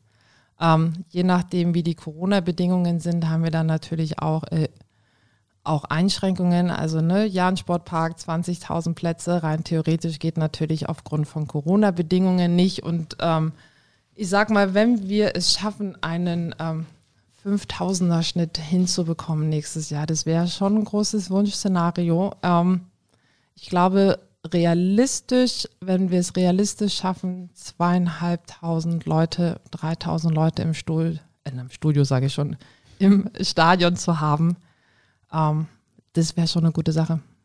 Also 3000. Und mit dem Dauerkartenverlauf, wie läuft, äh, Dauerkartenverkauf, wie läuft's? Ähm, wahnsinnig gut. Also ich bin ja ein Mensch, der sich Ziele setzt und ich habe mir natürlich für das erste Wochenende auch so ein Ziel gesetzt, was ich gerne an Dauerkarten verkaufen wollen würde. Und ich kann auf jeden Fall sagen, dass dieses Ziel in den ersten 20 Minuten erreicht wurde. Wow. Leute, haltet Also- euch ran, holt, holt euch noch eure Dauerkarten, solange es noch Genau. welche gibt. Mega. Genau, also da auch wirklich auch von meiner Seite mal ein großes Danke an alle Fans, die jetzt auch schon Dauerkarten kaufen, obwohl die Spieltermine noch nicht äh, feststehen. Also wirklich riesen, riesen Danke. Der Bambusbjörn fragt, wie wichtig ist Social Media als Marketingplattform für Berlin Thunder? Seit der, seit der Ankunft von Björn und Diana ist das Social Media Game auf einem anderen Level. An wem liegt das? Also erstmal sind zwei Fragen. Ja. Wie wichtig ist das? Es ist auf jeden Fall eine sehr wichtige Plattform. Also alle, die uns folgen, wissen ja, dass wir momentan noch keine Webseite haben, die gerade noch im Aufbau ist sozusagen. Also wenn man auf berlinthunder.de geht, dann sieht man, dass da eine im Hintergrund entsteht. Ähm, von dem her ist Social Media für uns eine sehr, sehr wichtige Plattform, ähm, da das gerade die Plattform ist, über die wir kommunizieren, über die wir unseren Content sozusagen raustragen, über die wir unsere Fans erreichen, an der wir aber auch äh, für Sponsorings gemessen werden. Ne? Wie viele Follower haben wir? wa- Was bieten wir für einen Content an? Wie qualitativ ist der Content auch? Das ist natürlich auch ein großes Thema und das ist ein großes Anliegen von uns. Ne? Ähm, und ja, um da gleich auf den zweiten Teil der Frage zurückzukommen, also Björn hat da natürlich schon auch einen großen Einfluss auf Social Media. Ich meine, Björn hat, glaube ich, von uns allen die größte Social Media Erfahrung und bringt da natürlich auch ein großes Know-how mit. Und es ist schon auch so ein Ping-Pong-Game, was wir da einfach machen, ne? so dass wir uns da auch gegenseitig abstimmen und ähm, dass wir da einfach auch ja, guten Content irgendwie alle dann alle bieten. Die nächste Frage kommt von David Beck 86. Was sind deine kurz- und langfristigen Ziele mit den Berlin Thunder? Also mein äh, kurzfristiges Ziel, was ich vorher schon meinte, ne, nächstes Jahr die Null sozusagen zu schaffen auf wirtschaftlicher Ebene und langfristiges Ziel ist es einfach ein erfolgreiches Unternehmen aufzubauen. Die letzte Frage kommt von Roseblümchen. Gibt es Fanartikel und Maskottchen, wie zum Beispiel eine Brille oder Sticker oder ähnliches? Also wir sind gerade dabei, äh, neue Fanartikel sozusagen zu kreieren, zu designen, äh, so dass wir da nächstes Jahr nochmal eine größere Auswahl haben. Und das Thema Maskottchen äh, liegt tatsächlich auf meinem Tisch und ähm, ja, ihr dürft gespannt sein, ob und was für ein Maskottchen wir nächstes Jahr am Start haben. Uh, auch nochmal was geleakt hier im Podcast. Ja. Sehr mal schön. schauen, ne? Wir wissen es noch nicht, aber es ist auf jeden Fall ein Thema, was wir gerade bearbeiten und ähm, mal schauen, wohin die Reise geht mit dem Maskottchen. Es wird nicht nur Fanartikel geben, sondern nach diesem Podcast wird es auch ganz viele Diana-Fans geben. Diana, vielen Dank, dass du dir die Zeit genommen hast. Hast du noch irgendwelche letzten Worte? Nein, nein, ich habe keine letzten Worte. Ich ähm, freue mich, wenn wir ähm, uns bald mal wieder sehen und äh, uns hören sozusagen. Es hat auf jeden Fall wahnsinnig viel Spaß gemacht. Ich hatte äh, ein paar Bedenken. Am Anfang war ja mein erster Podcast, aber Sami, ich kann äh, auch nur dir ein großes Danke zurückgeben. Äh, du machst es ganz großartig und es macht wahnsinnig Spaß und ähm, ich freue mich aufs nächste Mal. Feel the thunder.